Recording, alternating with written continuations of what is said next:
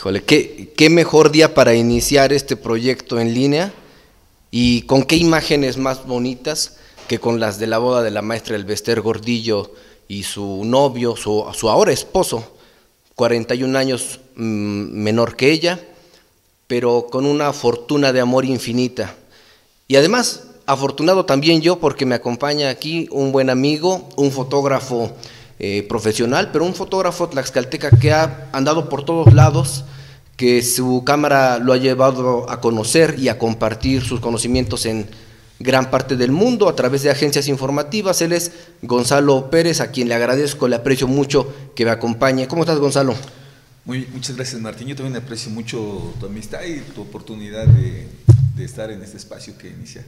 Oye, qué, qué, bonito. Para aquellos que, que ya no creen en el amor, pues hay que ver lo que hace la maestra Elvester Gordillo, ¿no? Que, que se le olvidó eh, tanto a ella como al gobierno que la libera los más de, más de mil millones de pesos que le robó al magisterio.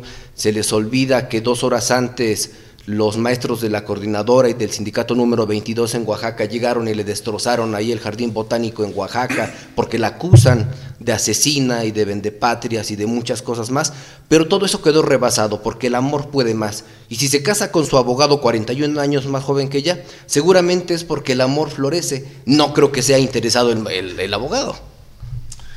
No creo, porque casi no se dan esas cosas. ¿eh? Pues no sé, pero eh, yo pienso que para una persona como el Bacer Gordillo, eh, hay, hay, es una estratega de, no solo de su vida personal, ¿no? sino también de su vida laboral, en este caso como dirigente del sindicato eh, más grande de América Latina, que es el de los maestros.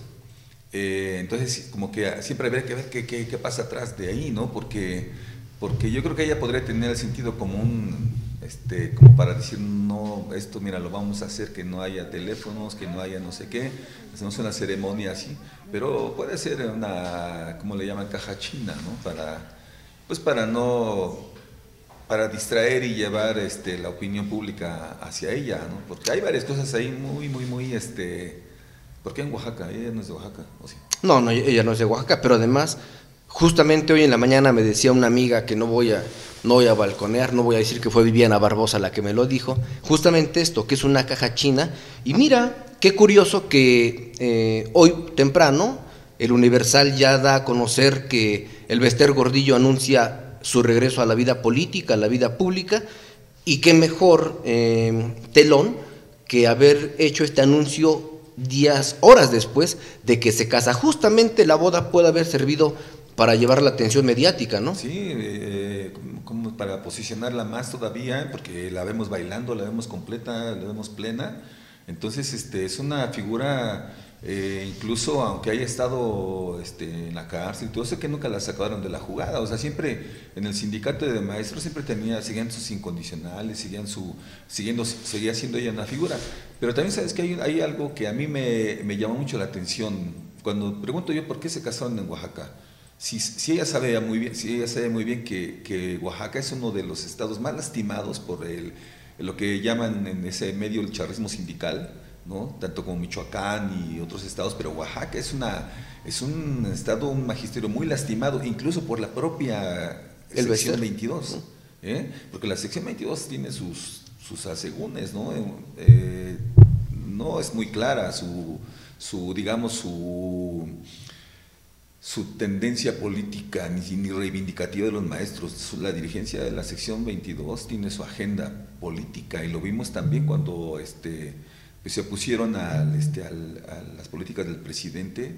Eh, hace, hace años yo eh, coincidí con un periodista en este, oaxaqueño y me dijo, sabes, en las elecciones, este, no, sé, no, sé, no recuerdo exactamente el año, pero dijo, ¿sabes, sabes este, eh, hubo quema de urnas, este, destrozaron este, casillas electorales y me dijo, ¿sabes, ¿sabes cuáles casillas este, eh, destruyeron? La sección 22. Y le dije, ¿cuáles? ¿Dónde iba perdiendo el PRI? Entonces la, sección 22 ¿no? son los revolucionarios que, que, se quieren hacer pasar, ¿no? Tienen sus asegúnes todos ellos, ¿no? Entonces, este, pero sí hacerlo en Oaxaca como que sí deja muchas dudas, ¿no? Ella sabía que iba a pasar eso, tan es así que el jardín botánico fue un señuelo, porque su boda fue en otro lado. Eh, dice, dice ella misma que este, como llegaron los, los maestros y que algunos pseudo maestros llegaron, tuvo que tomar una, eh, un espacio alterno, ¿no? Que, que, fue casi en el mismo lugar, ¿eh? ahí en el Jardín Botánico, que por cierto es muy bonito ahí en Oaxaca, pero bueno, también no hay que dejar pasar de lado el hecho de que el Bester Gordillo, como tú lo dices, nunca se fue. Ahí están las redes sociales progresistas, que por cierto en Tlaxcala ya son partido político. Aquí las redes sociales progresistas de Tlaxcala tienen una presidenta que es Aurora Villeda y un ex candidato al gobierno de Tlaxcala que es Juan Carlos Sánchez García, el Saga. Las prerrogativas que van a recibir son, no sé si de, de uno o varios millones, pero también eso quiere decir que entonces el hecho de que el yerno del Bester Gordillo haya estado detrás de esas redes sociales progresistas, el nieto René Fujiwara, su hija, o sea, ellos nunca dejaron de estar en la vida pública, en la vida política. Claro, sí. Pues era un proyecto familiar, ¿no? Un proyecto familiar y aquí lo que, lo que tenemos en Tlaxcala es una franquicia, ¿no? Y entonces, como toda franquicia, pues, se va a tener que estar reportando con, este, con, con sus este, autores, eh, aunque, aunque no haya una, una eh, matriz nacional, ¿no? En este caso porque perdió el registro las redes sociales progresistas, pero aquí, y eso con todo lo cuestionada que es el Baester, pues pesa en pro o en contra de, ese partido político, ¿no? Porque si hay mucha gente que lo ve como, ve al Baester Gordillo como un símbolo de, incluso de la impunidad, ¿no? De la corrupción, y eso, pero también la, la, ve como que es que cuando estaba ella, éramos, el sindicato era... El más fuerte de América Latina. ¿no? El que se hablaba de tú con, este, con Calderón, el que, el que podía poner al director del liste, el que podía poner a gente en el gabinete, ¿no? No era como que ahora el que iba a pedir favores, ¿no? Sino que había... Entonces, lo ven de esa manera, ¿no? Unos lo pueden ver como el símbolo de la... Pero al final hacen ruido, como el símbolo de la corrupción, que en gran medida tienen razón, y otra parte lo ven como que nos hace falta un liderazgo de ese tipo. Yo, no sé qué se le puede extrañar al Bester Gordillo.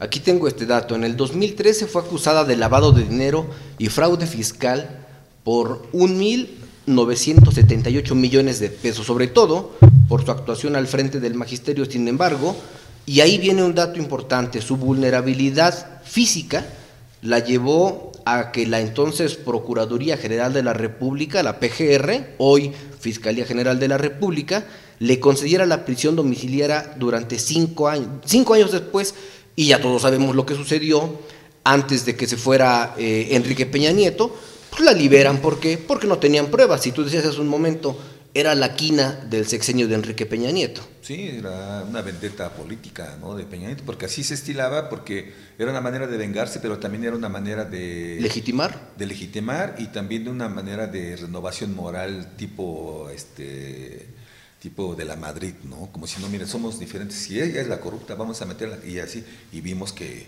el sexenio de Peña Nieto fue un sexenio, un, sexenio de jóvenes buenos para la uña, ¿no? Porque todos... Los Duarte.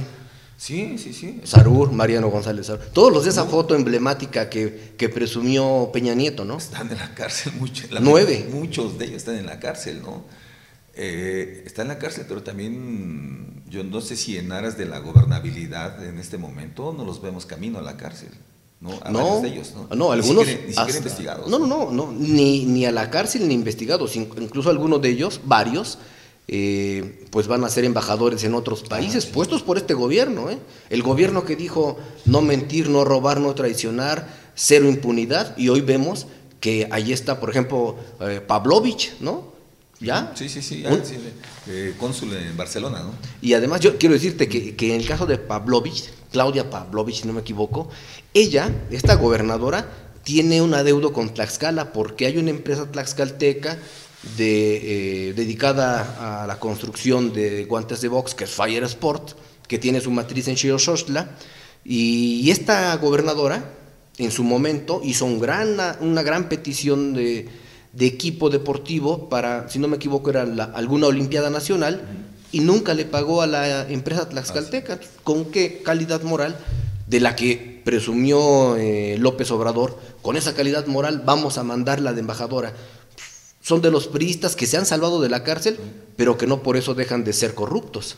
porque además este, cumplieron una función, ¿no? Que fue allanar el camino, ¿no? allanar el camino este, para la llegada de Alfonso Durazo en, la gobernatura de, Sonora. Pero, también, pero además de allanar el camino, pues también es evidente que en ese tipo de transiciones hay unos pactos de impunidad que son verdaderamente ofensivos y groseros, ¿no?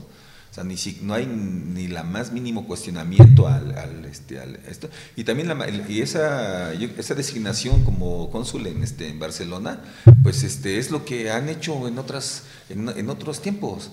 Utilizar el servicio este, exterior diplomático, que debería de ser gente honorable que nos representa en otros este, países, eh, no gente cuestionada, cuestionable, debería ser así, ¿no? Pues no, o sea, se hace como que, mira, te salvamos hasta de tu propio partido, para que no te estén molestando, te vamos a llevar a Barcelona. Nada, perdida la señora, ¿eh? yo viví en Barcelona hace años y es una delicia vivir en Barcelona. No, claro, imagínate, primer mundo, cero, cero inseguridad. Es bellísima la ciudad condal, ¿no? Entonces, este, pues mm, cayó para arriba, digamos, ella, ¿no? Como los gatos, ¿no? cayó de patas. Sí, sí, sí. Bueno, y, también nada más para, para dejar el dato de el Bester Gordillo, eh, cuando anuncia que vuelve a la vida, a la vida política, a la vida pública, ahora sí podemos decir que hay impunidad. Yo digo que sí, ¿tú qué opinas? Yo pienso también que sí. Pero aquí hay, aquí hay algo que, quizás que, por ejemplo, el presidente no ha querido reconocer, ¿no? Pero antes me gustaría, me gustaría este, mencionar algo que yo he pensado acerca de este, de la de la maestra Elvester Gordillo. Ella propiamente, o sea, porque a ella la absolvieron, ¿no? Sí. Ella no la indultaron, ¿no? La absolvieron. Eh, de hecho, ella, y, con eso no quiere decir que yo simpatice con ella, pero en, lo más mínimo, ¿no? Porque yo, de alguna manera, yo, eh, mi familia son maestros, ¿no? Y mi padre fue maestro en el Estado de México cuando fue asesinado Misael Núñez Acosta que era colega de él ahí en el, este, en el, Estado de México, y, este, y ahí le achacan ese asesinato del maestro Misael Núñez Acosta, que él sí era un maestro combativo de la CENTE de esos años, cuando la CENTE verdaderamente era combativa, pero con, un, con una idea clara. ¿no? Entonces, este, la maestra Elbaster Gordillo, de hecho, no se robó nada.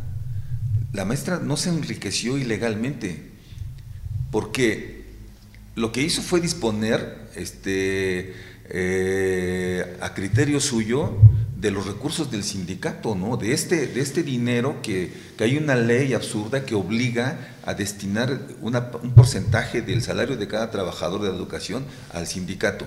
Y, y, si el sindicato en sus, en sus leyes internas, en su reglamento, permite que sus líderes dispongan arbitrariamente de eso, la maestra no se robó nada, solamente hizo uso para lo que la pusieron ahí. ¿no? Y por eso la absuelven. Por eso la absolvieron. O sea, no había delito que perseguirle a ella.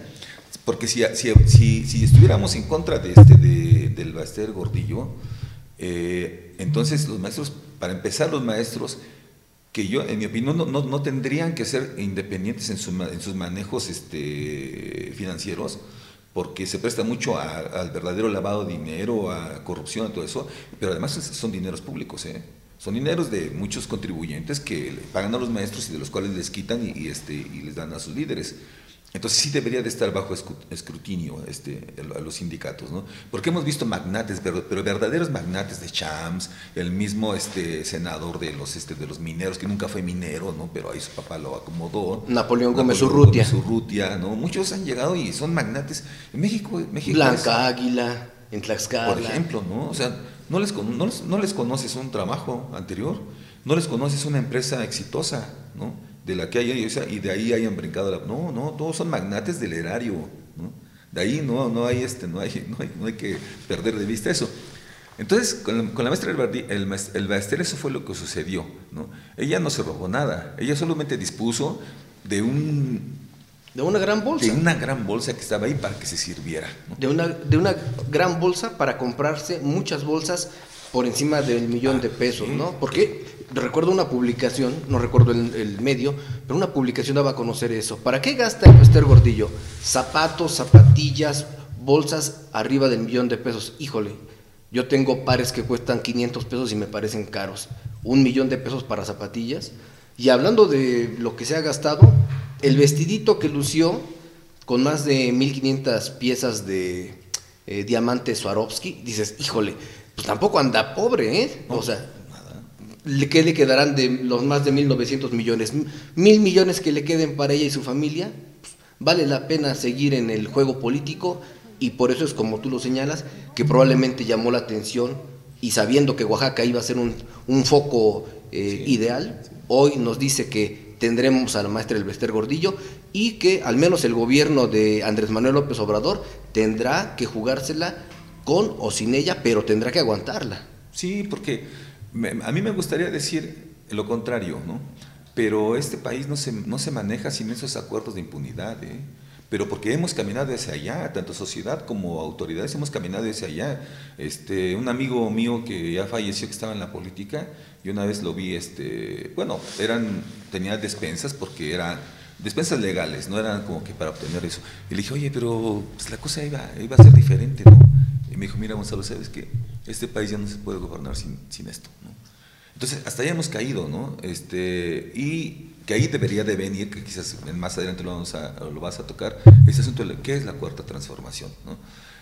Bueno, entonces, este, pero eh, es, es, muy triste que, que, el presidente tenga que, ser permisible con gente, ¿no? que, que son verdaderamente cuestionadas, con, con, cuestiones de corrupción, pero probadas, todo eso, y que tenga que decir, los necesito para gobernar este país. ¿no? El caso de Bartlett, por ejemplo. Bartlett sí fue, bueno, él, hay que decir, ahí están los, ahí están los videos en YouTube, ¿eh? Este, Bartlett no dijo lo de que se cayó el sistema, lo dijo Fernández de Ceballos, y ahí está el video, pero en el imaginario se lo colgaron a él, ¿no? El jefe Diego, el panista, Diego Fernández de Ceballos. Él fue el que dijo, ¿no? Así se había caído el sistema. Bartlett estaba ahí, pero no fue el que lo dijo, ¿no? Entonces, este, eh, nada más por citar esto, que cómo es que han necesitado tener este eh, delincuentes o, presuntos delincuentes más bien. Este, pero Bartlett, por ejemplo, Bartlett eh, asumió una lucha eh, contra la ley Televisa que ningún otro de izquierda la hizo.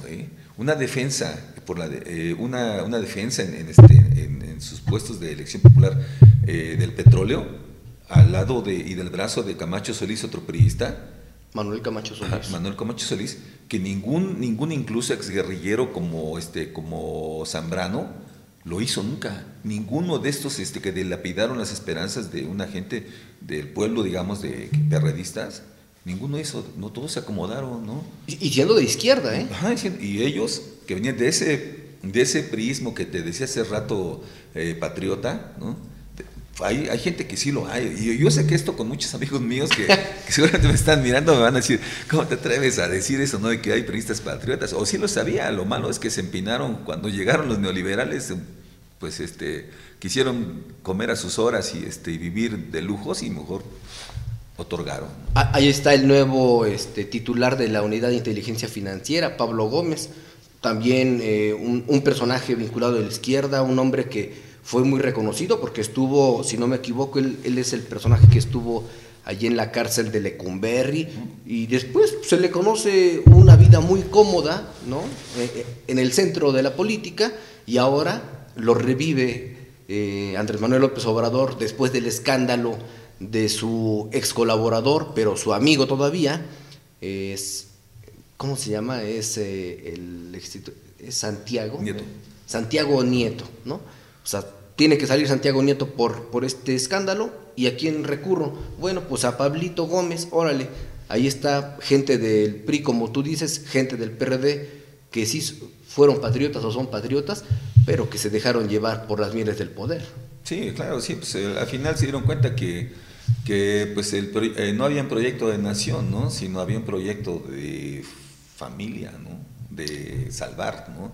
los negocios del hijo de, de este, de, de Bartlett con, los, pues, con algo tan delicado ¿no? como los, estos respiradores mecánicos que, eh, que eran chafísimas y además en un precio. Pero también hay, hay cosas que de, de, meter goles. ¿eh? Yo, yo no creo que en ni en sus a menos que lo agarraran dormido, quién sabe, o borracho, pero no creo yo que en sus cinco sentidos este Bartlett hubiera dicho sí, este, cómprenle a mi hijo esas porquerías, ¿no? No creo, ¿eh? Para mí que el hijo llegó, y eso es una elucuración mía, ¿eh? Para mí que llegó y, este... Y dice mi papá. Y charoleó a alguien y le dijo, dice mi papá, ¿no? Que me compren, ¿no? Entonces el otro como que, no, si es que el jefe, porque así es en, México, claro. no es que ese hijo del jefe, ¿no? Hay que comprarle aunque, aunque sea una porquería, ¿no? También se dan ese tipo de cosas, ¿no? Y, qué bueno que tocas ese punto, porque ese es el siguiente que vamos a, tratar. Eh, los hijos en la política, por lo regular, llegan a ser incómodos. En Tlaxcala, Marianito González Aguirre fue muy incómodo para su padre cuando le dieron a administrar el, partidazo que era el revolucionario institucional, el tricolor, en aquellas elecciones, perdió todo el chavo, ¿no? Ahora le dan esta posición eh, en la Diputación Federal, pero pues obviamente porque estaba palabrada con Alito, porque el papá ya se ha, demostrado, ahí está Nino Canún diciendo que está involucradísimo con esta estafa en las cajas populares, en fin, hay, hay muchos acuerdos detrás de la Diputación Federal de uno de los hijos más cuestionados de la política y dentro de estos hijos no puede estar ajeno la familia de Andrés Manuel López Obrador, que a lo que nos ha llevado es a confrontar a Andrés Manuel López Obrador con Carlos Loret de Mola, que este fin de semana eh, pues generó mucho ruido al grado de que personajes íntegros con una reputación intacta como Santiago Krill ya dijo, yo soy Carlos Loret, eh, escritores de la vieja guardia vinculados con el prismo, por cierto. O sea, un grupo de gente, incluso comunicadores, penosamente, hay que decirlo, ya salieron con ese hashtag, yo soy Loret. Somos, somos comunicadores, aspiramos a ser periodistas. Bueno, tú sí eres periodista gráfico, pero yo jamás pondría yo soy Loret. Creo que eso sí nos, nos desdibujaría como parte de esa mafia, no la mafia del poder, sino la mafia mediática. Sí, sí, sí, y, este, y además es lo que una amiga el otro día escribía ahí en mis redes, ¿no? que decía este, los capitalistas sin capital, ¿no? Entonces, este, muchos de ellos o sea, sienten que, que ah, ser empáticos con, con, Loret de Mola es, es, ponerse en su, en su nivel, ¿no? Es que nos está atacando. No, no, es un lío ahí de dos, ¿no? ¿A quién ataca el presidente allí? Si, ataca a a Carlos Loret o está atacando a, a, Latinus y a quien está detrás de Latinus, que todos lo saben y si no lo saben hay que comentarlo, está detrás de, Latinus, esta empresa para que trabaja Carlos Loret y Broso, está detrás el enemigo acérrimo, el enemigo de muchos años que es Roberto Madrazo Pintado, ¿no? que, es, que es tan, tan torpe y tan eh, tramposo que nos puso en el ojo público internacional cuando hizo trampa en el, en maratón, el, de, en el maratón de Berlín, ¿no? O sea, ¿será esa disputa? O sea, es... ¿Entre tabasqueños? Pues, entre tabasqueños. Pues si es eso, debería de decirlo el presidente, ¿no? Eh, pero no, eh, no nos está diciendo exactamente quién está atrás de ellos, que yo sí lo creo, ¿no? Y, eh, pero el hecho de que el presidente diga que es a quien representa este Loret, pues no nos dice todo, porque tampoco tenemos la información privilegiada que sí debe tener el presidente, no como cualquier presidente de, cualquier país, ¿no? Pero sí debería de decirlo y no hacerlo como él, el presidente está, creo yo, tampoco me voy a poner a la, altura del presidente, ¿no? Porque sí es una, para mí sí es una, persona muy, muy, muy destacable, que está haciendo cosas muy buenas. Pero el presidente abarata esta cosa, ¿no? Se pone a pelearse con un tipo, ¿no? Por lo que sacó de su hijo, ¿no?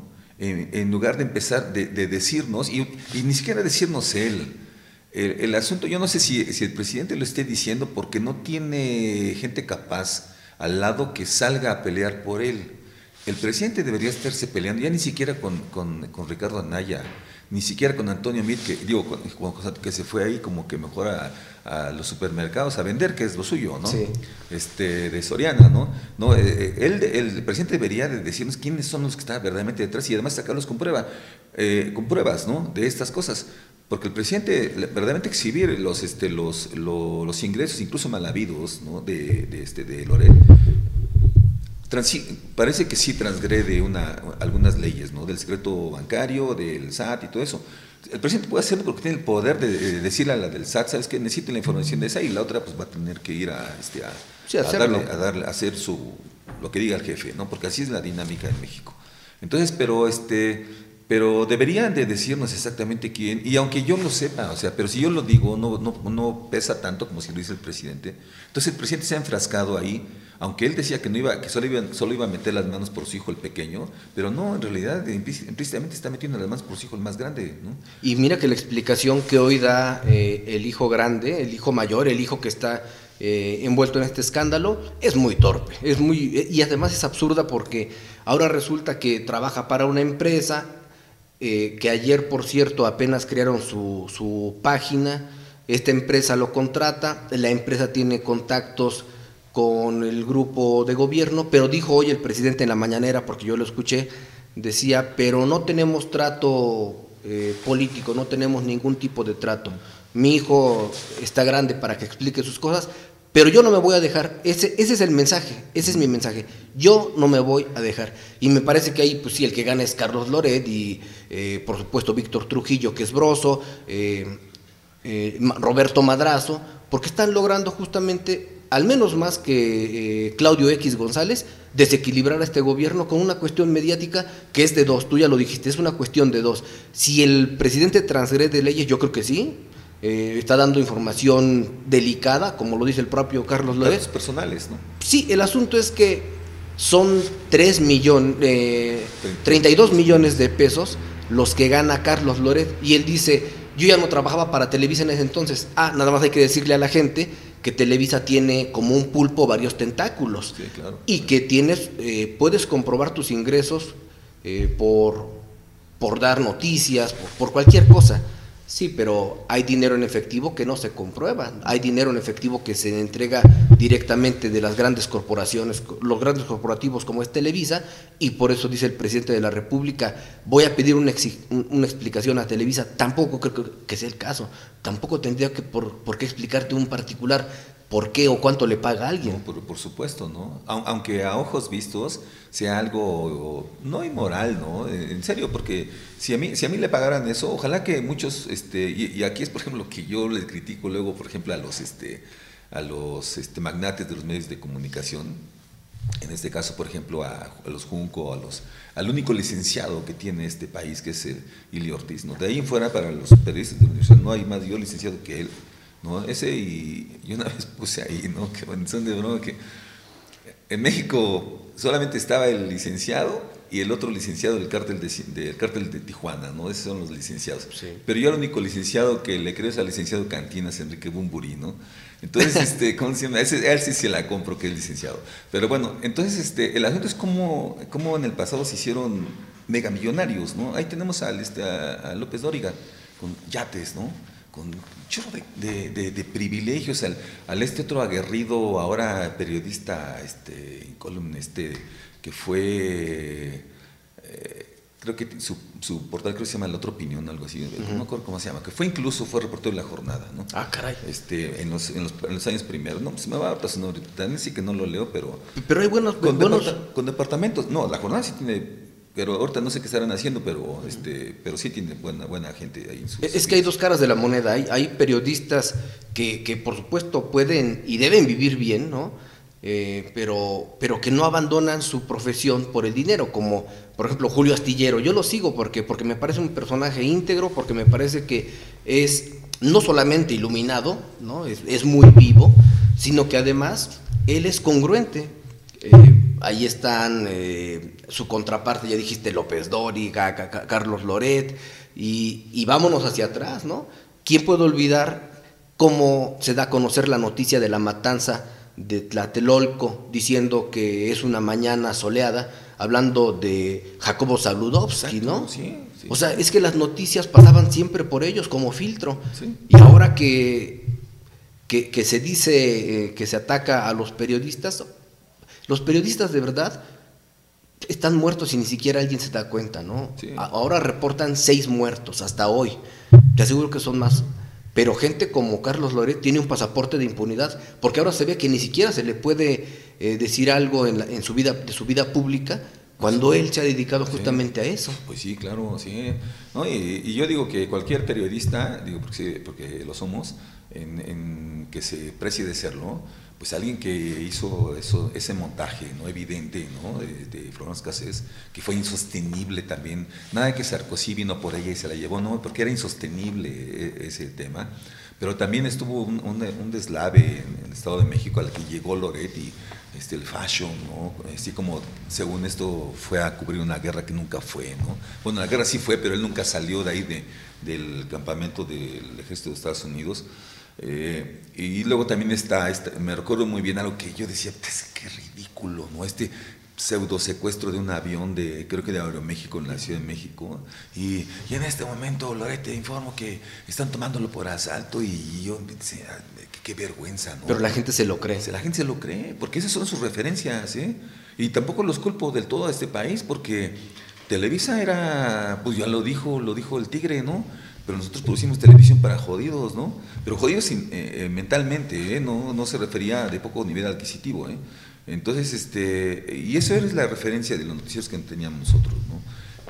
yo afortunadamente no es porque ahora hay que deslindarse de estos tontos, pero yo la verdad es, tiene décadas que no lo sigo ellos. Cuando tú mencionas, por ejemplo, a Julio Astillero, este, yo podríamos sumar a, este, a Jorge, que estaba platicando muy, hace rato de él, Cepeda Patterson, a Ernesto Ledesma. Entonces, ¿qué, vas a necesitar? Este Carmen Aristegui, que, aunque lastimosamente el presidente la señala, la verdad es que Aristegui está más allá del bien y del mal. Es de las mujeres que, que fueron señaladas y corridas además por gente como Felipe Calderón, ¿no? Que, que ahora, ahora resulta que ya defiende a los periodistas ah. cuando él pidió su salida de, de, Carmen, de Carmen Aristegui, ¿no? Sí, sí, sí, primero de W Radio y después de este de MBS, ¿no? Ah, pero ahí sí, no, eh, muchos no, no, no, sacaban eso de todos somos Aristegui, ¿no? No, claro. Ah, ah, tú también eres Aristegui, fuera, cabrón. Sí, exacto, ¿no? Entonces, este, yo creo que ahí sí, este, ahí el, presidente sí. Mira, hay una canción de, de, Molotov, creo que es la de Hit Me, donde dice: Veo una gran campaña de tele y de radio fomentando la unión entre los mexicanos.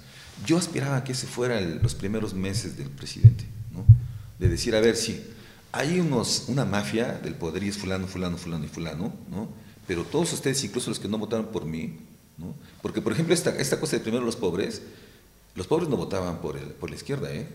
En serio. Si te fijas, este, incluso ha sido tema de debate, ahí está en, la encuestadora esta de, parametría, como la gente que votó por este por Andrés Manuel en estas elecciones pasadas y en otras también, pero en esta más, porque estaban hartos de la corrupción de este de Peña Nieto y, su, no su PRI, bueno sí su PRI, no el PRI, su PRI, el PRI que dominó desde, desde Salinas de Gortari, ¿no? De ese PRI es, que, es que, del que la gente se aburrió, ¿no? Entonces, este, eh, el, primero los pobres, es decir, primero le quitamos la base social de ese partido corrupto, ¿no? No es porque verdaderamente... Este, me, interesen. No me interese, ¿no? Es que hay que quitarle la base social para que se acabe de caer. Le quitan las, las, patas al banco, ¿no? El bastón al... Este, al, eh, ¿no?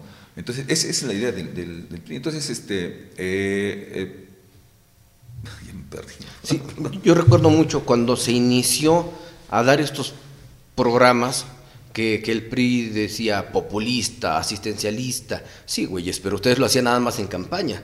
Lo que hizo López Obrador en la Ciudad de México y ahora que ya lo tienen como parte de la Constitución, la entrega de, no de dádivas, la entrega del dinero, nuestro dinero, que nos lo regresan a través de jóvenes construyendo el futuro, que le regresan a las personas adultas mayores, ese dinero siempre ha existido ahí. Ah, pero nunca se entregaba. El problema es ese, ¿no? Que, el PRI lo hacía solamente, ah, vienen las elecciones, tres meses antes hay que dar dinero. ¿no? El último caso, por ejemplo, fue el de Enrique Peña Nieto, cuando el grupo Atlacomulco, Atracomulco, dijera mi amigo Patricio Lima, eh, ¿qué hizo? A ver, Soriana, nos ponemos de acuerdo, tarjetitas, y, hay que darle ¿no? su lana a través de tarjetas, ¿Y cómo se ganaron una selección? Robándosela. Pero hasta su lana que no estaba depositada en las tarjetas. Sí, Solo si ganaban iban a tener lana esas tarjetas, ¿no? Sí, es que ellos nunca pierden, nunca le pierden, ¿no? Salvo que em, te daban el dinero, tú votabas por quien quisieras, ellos cómo tenían el control, pues no te lo daban, ¿no? Claro. Eh, eh, los hombres que inventaron la política los hombres que inventaron el carrusel, el ratón, loco, la, operación, Tamal, pues cómo le iban a perder, ¿no? Y sin embargo, con el PRI, con el PAN, con el PRD, con sus eh, apéndices como el Partido Verde Ecologista, como eh, el otro apéndice que es el Partido eh, de, los Maestros, Nueva Alianza. Nueva Alianza. Con todo eso, porque no todos los partidos ni todos los dirigentes estaban con López Obrador, aún así López Obrador hizo algo histórico y eso sí hay que valorarlo, ¿no? Está haciendo cosas históricas como de golpearse mediáticamente con un periodista, eso también hay que destacarlo porque antes no sucedía.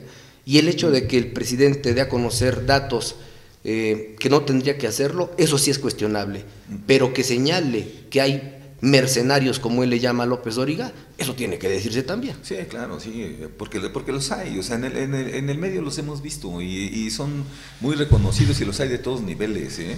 Hay sus loretitos así chiquititos y hay unos medianos y él, ¿no? Pero pues este, eh, hace lo que decía, perdón, de los, de los, este, de los dueños, de los magnates, de los, este, por ejemplo, mira cuántos escoltas, incluso algo que era absolutamente ofensivo para las Fuerzas Armadas, ¿no? ¿Cuántos escoltas de, cuántos este, militares de carrera del Estado Mayor Presidencial estaban haciendo la de escoltas? De los niños. No, y de, y de colegas, ¿no? De periodistas del Universal, de, de varios meses. Entonces los quitas, aunque ni siquiera eran vulnerables, ¿qué iban a ser vulnerables si siempre se la pasaban sombreando a todo el mundo, ¿no? O sea, les gustaba que los vieran, ¿no? Que les abrieran la puerta y que llegaran y con su chicharito acá.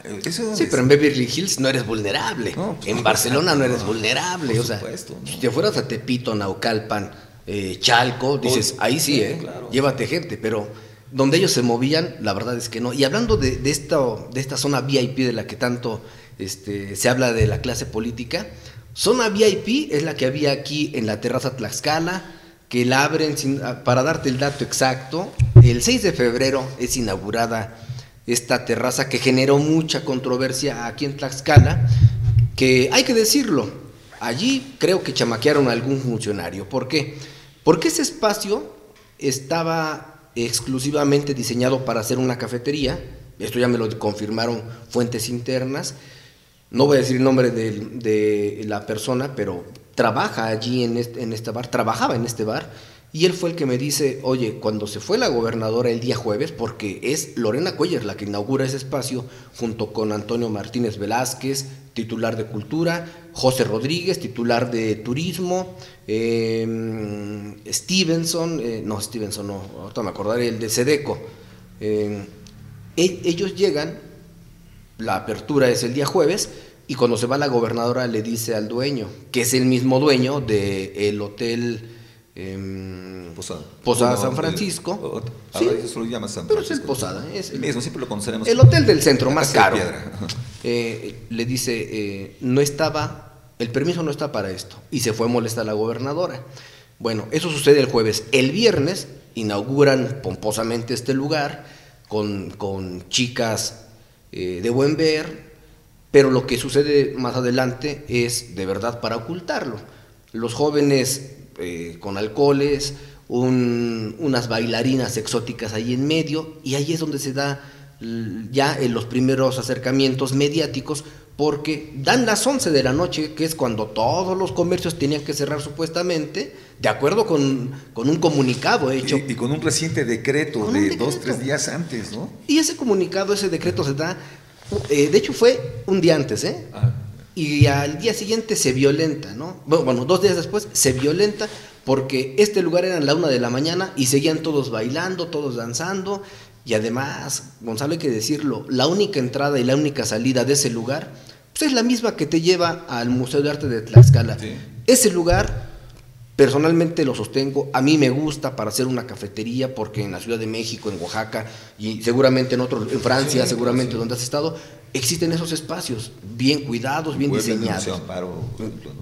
Pero, pero aquí en Tlaxcala hay dos cosas que no se hicieron bien. No se comunicó a tiempo y después pues, tuvieron que llegar a, reforzar torpemente los de protección civil y los de COEPRIS para clausurar un lugar que no cumplía con las especificaciones, que no cumplía con los permisos, que no cumplía con muchas cosas de entrada, que no cumplió con los horarios, y es allí donde se genera el mayor de los ruidos, porque incluso funcionarios dijeron, a ver, yo tengo mi negocito, cierro a las 11 de la noche, porque así lo dan a conocer del propio gobierno, y estos señores poblanos eh, además muy señalados con el gobierno de Mario Marín Torres, ¿no? El gobierno precioso. Lo más lujoso del PRI que tenía, ¿no? Claro, lo más bonito. Ellos, ellos sí pueden estar hasta la una, una y media de la mañana.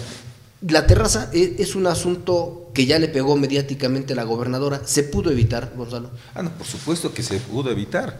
Yo creo que lo que debía haber sido antes era haber este, dicho que se iba a abrir algo así, ¿no? Haberlo socializado no como que ahora ya a ver, ¿sabes? Este, porque fueron invitaciones directas, claro. ¿no? Porque yo digo, bueno, yo estoy en el, en, el medio de la cultura, ¿no? Yo jamás me enteré, por ejemplo, digo, no, no, no porque me invitaran iba a Pero se enteran ustedes. Pero nosotros nos enteramos, ¿no? De este, de, de cero, ¿no? O sea, no tenía nada que ver el, el lugar con este. Entonces se abrió justo con personas que te aseguro que jamás se han ido al Museo de Arte, ¿no? Pero también es algo, algo también que, que, quería decir antes que se me pase. Eh, para ingresar, yo no sé, pero para ingresar pasas por espacios del museo. Incluso parece que el área de restauración. ¿no? Entonces es, es muy delicadísimo ¿no? Eh, ese tipo de cosas, porque incluso había gente afuera, parece que se orinaba. ¿no? Entonces, este, pues son gente que, pues que le da igual, solamente quieren estar en el lugar de moda, en el lugar de controversia, sacarse la foto ahí ir por unos tragos de cortesía, porque ya era un día que ya se habían acabado su domingo, entonces ya no les alcanzaba para comprarse los tragos. Entonces, este, pero no tenía nada que ver ahí. Entonces, sí fue una mala estrategia de no, de no haberlo dicho, va a pasar esto, porque incluso si hubiera sido de otra índole, que, que hubiera sido negocio, ¿no? Pero eh, si hubiera sido una cafetería cultural, ayer, ayer este, estaba platicando acerca del, de la cafetería de, donde también te venden este, cerveza y te venden tragos en, el Museo Amparo. Entonces, este, si hubiera sido algo así, hasta es negocio. Pero lo que pasa es de que quieren un negocio que dé rápido, ¿no? Que rápido, así, así se vayan este, de aguilita los que vienen, así haya este, mujeres este, bailando. Yo no me asusto de eso, ¿no? Pero te imaginas... Eh, ¿Qué es lo que comunican esas fotos que fueron ahí? ¿Qué es lo que comunican? Pues que no era un table dance, por supuesto que no lo era, ¿no? Pero, pero comunican algo parecido. En un estado donde tenemos problemas por trata de personas, ¿no? Entonces, te imaginas, ¿no? Ahí fue un golazo que, les metieron y, habría que ver hasta dónde verdaderamente se recompone el asunto. Yo espero que no lo, que no lo cierren, ¿no? pero sí espero que tenga un, este, un nivel, ¿no? un nivel que, se merece Tlaxcala, porque, mira, esta, esta gente que viene y invierte, ¿no? Pero no invierte, va y, renta una azotea en otro lado, no, va donde tiene un amigo que le hace el paro para poder tener privilegios de una vista increíble de un zócalo que, está bellísimo, ¿no? ¿no? O sea, a, que no se fueron a rentar allá por la escalinata, que son muy... También hay lugares, ¿no? Ah, pero esos van y rentan, ¿no? Te cobran ahí. ¿no? Ahí no está mi amigo. Exacto, ¿no? No estos así que llegan y, ¿sabes qué? Es que tengo un cuate que ahora quedó bien y bueno, me puede conseguir ahí, no sé qué será abajo, ¿no? Creo que acaban de restaurar, de, acaban de ampliar un museo que, que, que, es un museo, quién sabe qué Creo que hay cuadros de Frida, de Frida, Kahlo, ¿no? entonces, este, aprovecharse de eso, entonces eso se ve muy mal, porque una parte es la, la sí se hizo mal en ese momento, pero otra parte es lo que el imaginario de la, de la, de la gente crea, ¿no? Porque dice, bueno, era un table, aunque sabemos que no lo era, pero las fotos parecían, ¿no? Entonces, este, eh, las obras de arte que están ahí, algunas de Amparte, ¿eh? algunas, eh, unos manquitos atornillados, digo, me gustaría que viniera Belina Les para poner a gente en su lugar ahí, ¿no? Hay cosas verdaderamente increíbles ahí, pero hay cosas que digo, yo no, bueno, no sé, no soy crítico de arte, pero sé un poco de eso, ¿no?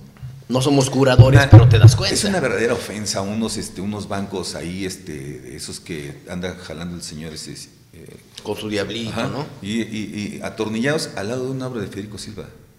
O sea que no puede ser, o sea, eso no sé quién lo hizo, ¿no? Pero tampoco le creo mucho a algunos curadores de arte, ¿no? Este, una lámina y tú, eh, este, no sé, bueno, eso no era el tema, ¿no? Pero este, pero la, cosa sí, tener un lugar ahí, creo que sí fue un gol, coincido muy, muy bien contigo, fue un gol, ¿eh? y además le abre un frente innecesario a la autoridad, ¿no? Innecesario, en un tema bastante delicado, ¿no? Yo creo, siempre he pensado que, este, que la, la tragedia en la que todavía se encuentra nuestro país, solamente la salida es una puerta de dos hojas, ¿no? Una es la educación y la cultura. Ni más puentes, ni más policías, ¿no? ni más carreteras van a hacer que, que, verdaderamente haya una transformación de la sociedad y de la gente. ¿no? No, no va a haber otra, ni, no, ni siquiera el tren Maya nos va a resolver eso. ¿no? Sí va a resolver algunas cosas, pero si no cambiamos como personas a través de la educación y de la cultura, pues no, no, no auguro muy buenas cosas para las próximas generaciones. ¿eh? Y si tú a la cultura le pones un antro en lugar de una cafetería, creo que eso es lo que da al traste. Un Siqueiros, una obra de Calo y obras que hay de, de otros exponentes quedan expuestas al calor de unas copas. A que si te está ganando y el policía se hace que no te ve, porque también los policías, a ver, hay que decirlo, los policías del Museo de Arte de Tlaxcala se amotinaron, ¿eh? Los seis policías, seis o siete policías, dijeron, oye, yo no soy cadenero, yo no quiero trabajar en esto, y pidieron su cambio. y, lo tengo ahí corroborado. Ahora, yo estoy de acuerdo con los policías, sí, por supuesto, yo tampoco aceptaría eso, pero tampoco estoy de acuerdo en que se linche un espacio como el Museo de Arte de Tlaxcala, porque lo dijo el propio titular de la Secretaría de Cultura de Tlaxcala, Antonio Martínez Velázquez, así como se da una concesión se puede quitar. Y creo que hoy esa sería la ruta. Te quito la concesión o te la retengo y vamos a abrir ese espacio hasta que tú me demuestres que el espacio que te di, ojalá sea en renta, ¿eh? Ojalá sea en renta. Sí, y, una renta que implique el centro histórico. ¿eh? Claro, claro, una, una buena renta que sirva para la conservación de muchos de los espacios que hoy requieren esa remodelación. Bueno, ojalá y eso se dé a conocer, porque es decir los empresarios son malos tampoco es así, pero tampoco podemos decir que se les den todas las facilidades porque vienen a, apoyar la derrama económica y vienen a dar fuentes de empleo cuando a los a los cadeneros, a los que están sirviendo, solamente les pagan sus propinas. ¿eh? O sea, lo que tú te ganas es hoy lo de tus propinas, tampoco vienen a, detonar el desarrollo económico. ¿eh? De ninguna manera. Y eso hay que decirlo también. Así que ese asunto creo que queda hasta... Yo, hoy era un buen día para ellos, se la pierden por hacer estupideces, por, por mentirle a la autoridad, y qué bueno que Lorena Cuellar Cisneros, pues haya enviado, porque de aquí hay una persona que dijo hay que clausurar eso y eso fue la gobernadora, ¿no? Yo dudo mucho que el ex Guarura de Barbosa, que hoy es el de protección civil en Tlaxcala, dudo mucho que él haya tomado la iniciativa. Si ya hablamos que ahí hay amiguitos del gobierno metidos, pues no se van a confrontar entre ellos. ¿eh? Es, muy difícil pensar en eso. Ahora habría que ver en qué tiempo se abre y bajo qué condiciones se abre. Y, además yo creo que ahí sí, ahí eh, eh, la gobernadora, no le voy a decir lo que tiene que hacer, ¿no? pero sí tiene que ver con quién cuenta y con quién no. ¿eh? ¿Quién, ¿Quién verdaderamente forma parte de una estrategia para hacer que Tlaxcala avance? ¿Y quién le da igual que sea Morena, que sea el PRD, que sea el PRI, ¿eh? y solamente hacer business baratos? ¿no? Porque pues en el imaginario de, de, de, la población yo he escuchado así bastantes comentarios pues que ponen que directamente no este la autoridad estuvo involucrada en eso no eh, entonces yo creo que ahí sí flaco favor le, le han hecho a un gobierno que para mí sigue teniendo el este y lo digo así el bono. ¿no? Eh, tiene el bono de, de este de eh, del inicio seis meses acaso no entonces, este, no, no podemos, yo, yo, personalmente no puedo crucificar por eso, ¿no? Pero digo, no, no, no por, por, pues porque no. Entonces, este, yo creo que se puede recomponer, eh, se, se, puede hacer algo bastante bonito ahí, ¿no? Eh, pero bien hecho y sin que tenga esa sospecha del privilegio y del tráfico de influencias, del agandallamiento, de me vale que eso es la cultura. Del amiguismo. del amiguismo. Porque eso era, como dijera aquel, eso era antes, ¿no? Entonces, no, no, ojalá que no, no sea la, la tónica, ¿no? Y para quien dude de lo que dice Gonzalo Pérez, pues ahí estaba el Quirico, ¿no? Ahí está el prismo absoluto. Un espacio que fue dotado de todas las facilidades, que se le invirtió muchísimo dinero y que hoy ni siquiera los tlaxcaltecas van porque es un lugar carísimo, es un lugar en el que está muy, pero muy por encima de las capacidades económicas de la mayoría de nosotros y que, hay que decirlo ahora, se están vendiendo eh, el metro cuadrado en millonadas y el dinero salió de Tlaxcala. Para quien lo dude, pues vea usted quiénes son los socios y quiénes son los que asisten comúnmente, quién tiene un negocio allí. Pues es la muestra de lo que estás diciendo. Y bueno, yo coincido contigo también, no se puede crucificar ni decir es un mal gobierno o un buen gobierno tampoco, o sea, porque son seis meses, es muy poco. pero en seis meses, pues podemos decir que al menos ya se ven eh, pequeños espacios, pequeños, pequeños eh, destellos de luz, como por ejemplo lo que no se hizo en 10 años, rescatar la central de abastos. O sea, Mariano González Arur y Marco Antonio Mena Rodríguez, por, por lo que haya sido, no lo lograron, no lo hicieron o no lo intentaron. Lorena lo hizo en sus primeros 90 días. El área en la, que decían que eh, no iba a avanzar la escala, que es el deporte, pues ya hicieron dos anuncios importantes que justamente es nuestro último tema. Cuando nos dice la gobernadora que el deporte va a ser pieza importante de este gobierno, pues yo siempre he pensado, pues es parte de la retórica, todos los gobernadores dicen lo mismo.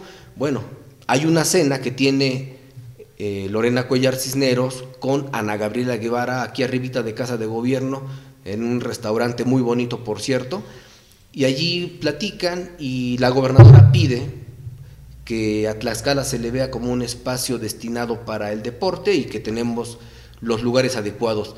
Yo creo que se han equivocado en las dos designaciones porque tanto el voleibol de playa, salvo en Guamantla que había voleibol de playa en la actual, eh, en el Centro Deportivo Miguel Arroyo Rosales, ahí había una, un, espacio de, de, voleibol de playa, pero ¿dónde carambas más? Y nos mandan eh, el voleibol de playa. Y ahora que dan a conocer esto, la propia CONADE da a conocer el hecho de que eh, Tlaxcala será sede de la final de Copas del Mundo de tiro con arco, yo pregunto, ¿en dónde? O sea, qué bueno que Tlaxcala vuelva al escenario nacional e internacional en deportes importantes, pero a ver, ¿Tenemos aquí boxeadores? Sí, pues mándenos el boxeo. ¿Tenemos aquí atletas? Sí, tenemos de los mejores. Ahí está la actual titular del Instituto del Deporte, Maday Pérez Carrillo, la segunda mejor latinoamericana por debajo de, de mm, Adriana Fernández.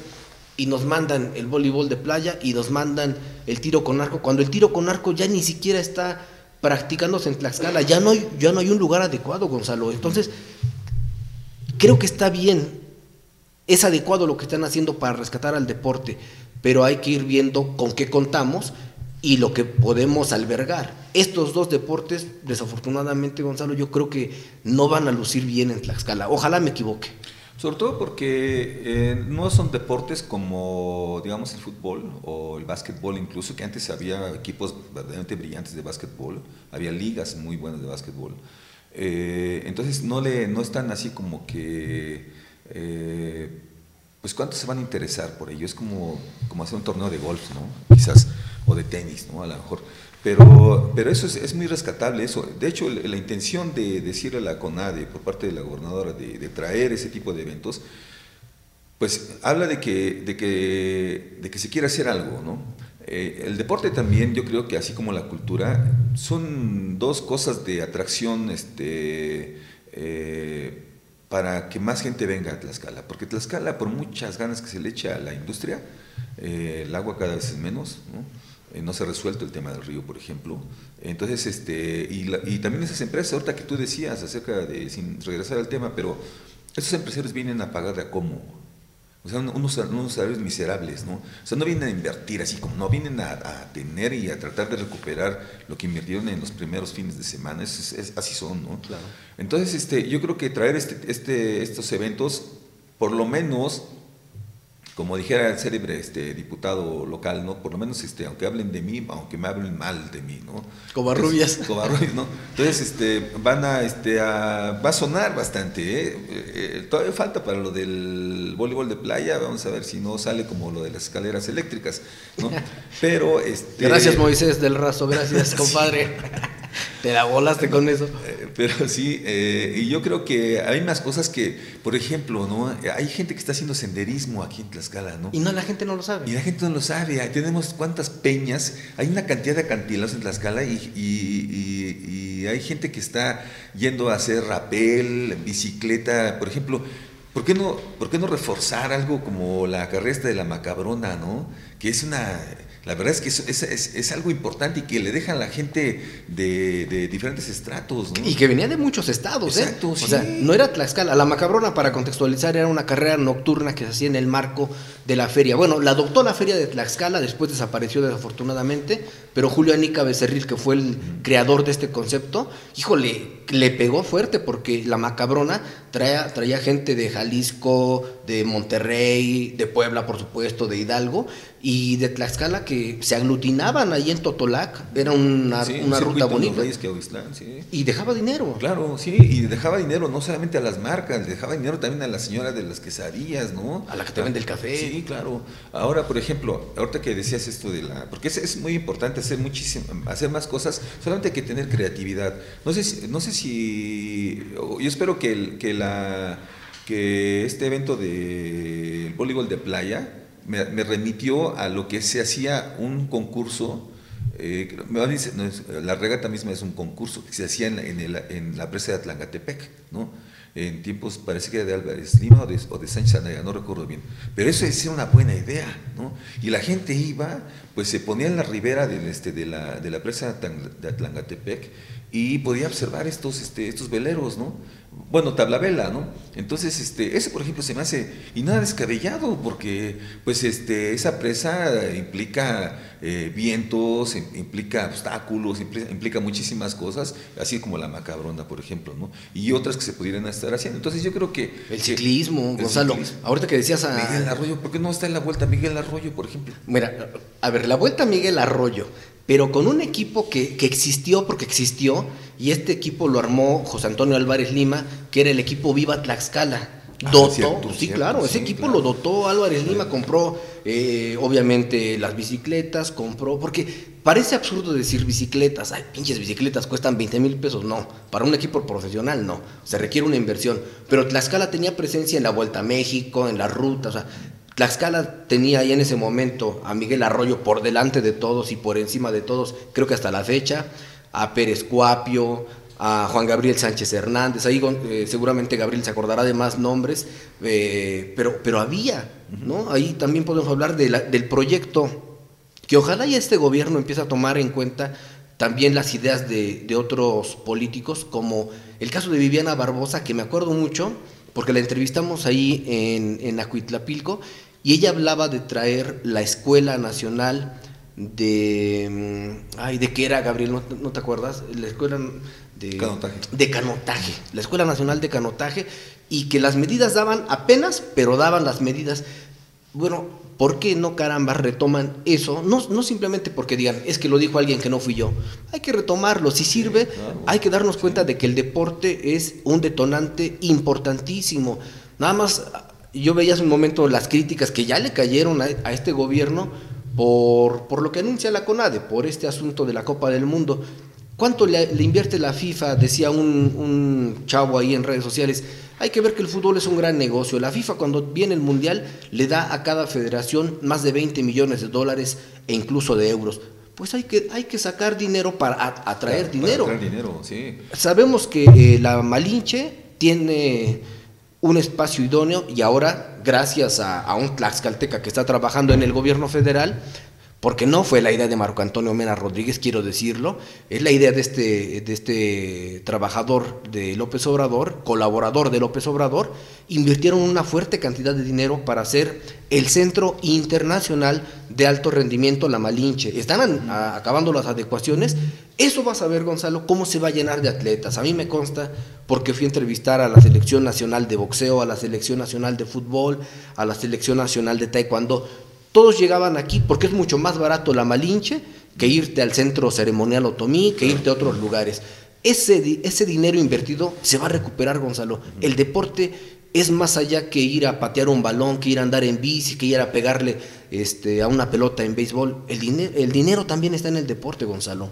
Sí, hay una, hay una, ahorita que, que estabas mencionando esto, de, de cómo es que Mira, ni siquiera, ni siquiera entre gobiernos del mismo partido, y eso acaba afectando, ¿eh? Eh, y me refiero, por ejemplo, a, los anteriores periodistas, ¿no?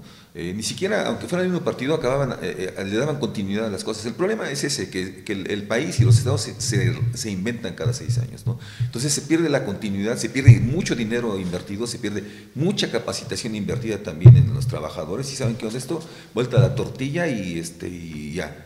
Había, había algo que también tenía una derrama muy importante ¿no? en cuestiones de deporte en, el tiempo de, del gobernador, del exgobernador Álvarez Lima, que era el maratón de la hermandad. ¿no? Claro, claro. Puebla Tlaxcala. O sea, te imaginas, el, el, en lugar de, andarse peleando de quién maneja más peor, más peor ¿no? Este, de los poblanos o los tlaxcaltecas, ¿no? Era esta competencia, ¿no? Era una competencia. Tenemos maratonistas en un estado sin maratón. Tenemos este, eh, no, hay, no hay carreras ciclistas cuando tenemos figuras, ¿no? Eh, por ejemplo, el asunto, bueno, sí, ahorita no me desvío, pero, pero bueno, ese maratón, por ejemplo, eh, debería rescatarse. Había uno con el ¿no? El maratón Cacaxtla. Había otro maratón Cacaxtla. Ese lo creó Sánchez Anaya, si no me equivoco. Ajá, sí. Y hablaría muy bien de la autoridad, decir, reconocer, ah, es el deporte, bueno, hasta eso ni, habría mucho que reconocer. El, este, el licenciado Álvarez Lima está dentro del mismo proyecto. Sí, es su chamba, para eso se renta, ¿no? Entonces, este, no habría mucho que, que hacer caravana más que reconocer eso y rescatarlo. Y hablaría muy bien de la autoridad actual, ¿eh? el hecho de que se rescataran esas cosas. Y, por ejemplo, algo, y Gabriel estará de acuerdo, ¿no? Eh, yo, yo conocí, por ejemplo, en, en Barcelona todos los, este, los los tours de, muchos de los tours de, ahora ya no existe ya porque ya, ya murió la, fiesta en Brava en, Barcelona, bueno, en, Cataluña, pero los, este, los tours eh, de los viajes, de todo incluido, de turistas internacionales, contemplaban una corrida en la monumental Plaza de Toros de Barcelona. Era de cajón, ¿no? Sí, y, quien no quisiera ir, pues se tomaba la tarde libre, ¿no? Pero estaba ahí, ¿no? Entonces, en Tlaxcala debería, ojalá que no desaparezca, ¿no? También aquí me, me compro un, bueno, la gente, de mis amigos saben que yo estoy a favor de la fiesta de, Brava. ¿no? de la fiesta brava. Y creo que me estiman porque saben que yo no, no, no digo cosas a modo, ¿no? Entonces, este, ni queda bien. Eh, y yo creo que en Tlaxcala debería de haber, por lo menos al mes, una corrida de toros, ¿no? Tenemos ganadería, más de 40 ganaderías, ¿no? o fierros por lo menos, ¿no? Este, tenemos una de las, más, de las, figuras más grandes del, del toreo en, en, el mundo, ¿no? no solo en México. Entonces, daría para hacer esto y ofrecerlo como parte de, de un atractivo turístico, hacer una campaña internacional, nacional, para, que, para atraer eso, visitas ya a las ganaderías, los mismos cascos de las haciendas representan este, un atractivo importante, ¿no? Entonces yo creo que ahí un poco junto con pegado con la tauromaquia no es un deporte para nada, no, nunca se deporta ahí es el toro, pero sale mal. y este, entonces este, yo creo que esas cosas deberían de, aprovecharse para atraer gente, ¿no? Ahorita que estábamos hablando del asunto del deporte. Pero sigue dejando de rama económica, los toros eh, siguen siendo una fuerte de ingresos porque allí desde la persona que te cobra, el, taquillero, la gente que está adentro, los monosabios, este, todo esto implica dinero para una familia, pero por supuesto que cuando viene eh, Morante de la Puebla, como fue el caso en esta última corrida, que por cierto fue malona, pero aún así vino gente de, de todo el país, ¿no? Y si decimos que Tlaxcala está entre las cinco entidades con mayor número de ganaderías de, de fierros, ¿no? Y si además le agregamos que teníamos a una figura que podemos utilizar se me ocurre, no sé el nombre, Gabriel, a ver si me ayudas, pero eh, entregar una, una, presea para una corrida, una encerrona, y que el, mejor torero se gane ese día la presea eh, del Pana, Rodolfo Rodríguez. el, Pana. ¿no? O sea, creo que ahí podríamos destacar, ¿no? Y además, oye, tenemos a un, a un Sergio Flores que es una maravilla de, de torero. para mí es el mejor, ¿no? Y con todo respeto para para mis amigos, pero Sergio Flores es el mejor en este momento, no se le ha dado el, valor que tiene. Ahí está también el Zapata, está Angelino, que en este momento está metido en la función pública, pero bueno, sigue siendo parte de la fiesta brava. Pero qué mejor que esté ahí en este gente que sepa del tema. Y que no cobre, ¿no? Porque en eh, eh, el anterior titular, ahí están los chavos que lo dicen, ¿eh? los, los maletillas o como les digan, este, oye, ¿quieres entrarle? Sí, bueno, te toca vender 100 boletos y además eh, una cooperacha de, de 2 mil varos. Y cuando se preguntaban, oye, pues ¿cuánto costó el toro? Nada, lo regaló el ganadero. Ah, chingado, entonces esto era negocio. Qué bueno que llega gente como Pepe Angelino, que viene desde abajo, que el pulques lo andaba trayendo, el pulques era su papá. lo andaba trayendo por todos lados. Y, de verdad yo veo cómo, es que él se da cuenta de todo lo que tiene que sufrir un torero y por eso es que él llega y hace las cosas limpias hasta hoy, hasta este momento. No digo que va a ser siempre así. Pero ahí está gente como Gabriel, Gabriel Reyes, que yo lo veo entusiasmado de ir a grabar las, las, tiendas, eh, ir a ver las ganaderías. Hay mucha gente que de verdad tendría que ver al toro más allá de un simple animal que se muere. Por supuesto que es lamentable, pero a mí también me gusta la, la fiesta brava y me gusta sobre todo porque genera dinero que no podría existir de otra manera, Gonzalo. Sí, claro, sí, sí, sí. Ya casi nos vamos, nada más para terminar, les voy a dar mis redes sociales mientras Gonzalo piensa si se los da o no, también sus números telefónicos. Eh, este programa lo vamos a hacer todos los lunes y cuando no esté Gonzalo en Tlaxcala, porque se la vive en otros países también, eh, trataremos de hacerlo vía Zoom para poder intercambiar ideas. Tendremos otros invitados, por supuesto, pero para usted que quiere contactarnos, el 246 45 87872 y mis correos innombrable mx arroba gmail.com y el otro es noticias arroba martín rodríguez hernández.com. Si tú quieres dar tus redes sociales, tu número telefónico. Bueno, yo, eh, todo el mundo sabe que soy este, fotógrafo de profesión. Y eh, mi trabajo se puede ver en Instagram, en, Twitter y en, y en Facebook. Eh, yo utilizo eh, mi apellido para que entran los apellidos de mis papás, de los dos, y que era el mismo apellido es Perper, ¿no? Porque es Pérez Pérez, ¿no? Entonces yo hice un solo apellido y es Perper. Así me pueden encontrar como Gonzalo Perper en Facebook, en, este, en Instagram y en, y en, y en Twitter. Y también como soy editor, y aquí me permitirá un comercial este, mi querido Martín, eh, soy eh, director editor de, este, de, de, la agencia Nierica Images y también así pueden encontrar eh, no solo mi trabajo ahí, sino de brillantes colegas que están trabajando la foto en, en Nierica y están así como Nierica Images, ¿no? Este, punto .com y redes sociales ni Erika Images, ¿no? Entonces, con gusto este, y pues un placer, Martín. Pues una de las agencias que está haciendo más ruido en Tlaxcala, hoy veo, por ejemplo, varios, al menos cuatro o cinco medios con tus fotografías. Eres una agencia que se encarga de facilitarnos información. Vi, por supuesto, esta exposición que hizo Bretón, que, acudiste y, esa exposición la vi gracias a ti ah. y lo vi en, otros medios también de nuestra amiga Eliana Cervantes y de otros más. Qué bueno que haya este tipo de espacios, de este tipo de agencias, ¿no? En donde hay gente de mucha calidad, Polet, Jesús, tú, Cristian, sí. Y además ahorita que dices la, donde fue la exposición, en una terraza que le cuesta al a, este, Claudia Catalán, ¿no? Ah, este, rentar ahí este, y, propiciar la cultura, ¿no? ¿No tiene cuentas en el gobierno o por qué? Pues no sé, yo creo. yo creo que, no. Bueno, pues nos dejamos ahí en, controles a Gabriel Reyes y a Mariana Lovera. Muchas gracias por apoyarnos. Gonzalo, nos saludamos próximo lunes y por supuesto, usted sabe nuestros, nuestros espacios para desaburrirnos a las 6 de la tarde, para platicar las tres notas del día porque siempre es importante que usted sepa lo que ocurre en Tlaxcala, lo que ocurre en México y lo que ocurre en el mundo, porque ya sabe que si se lo quieren ocultar, usted lo debe de saber y yo se lo voy a decir. Nos saludamos la próxima semana. Excelente día.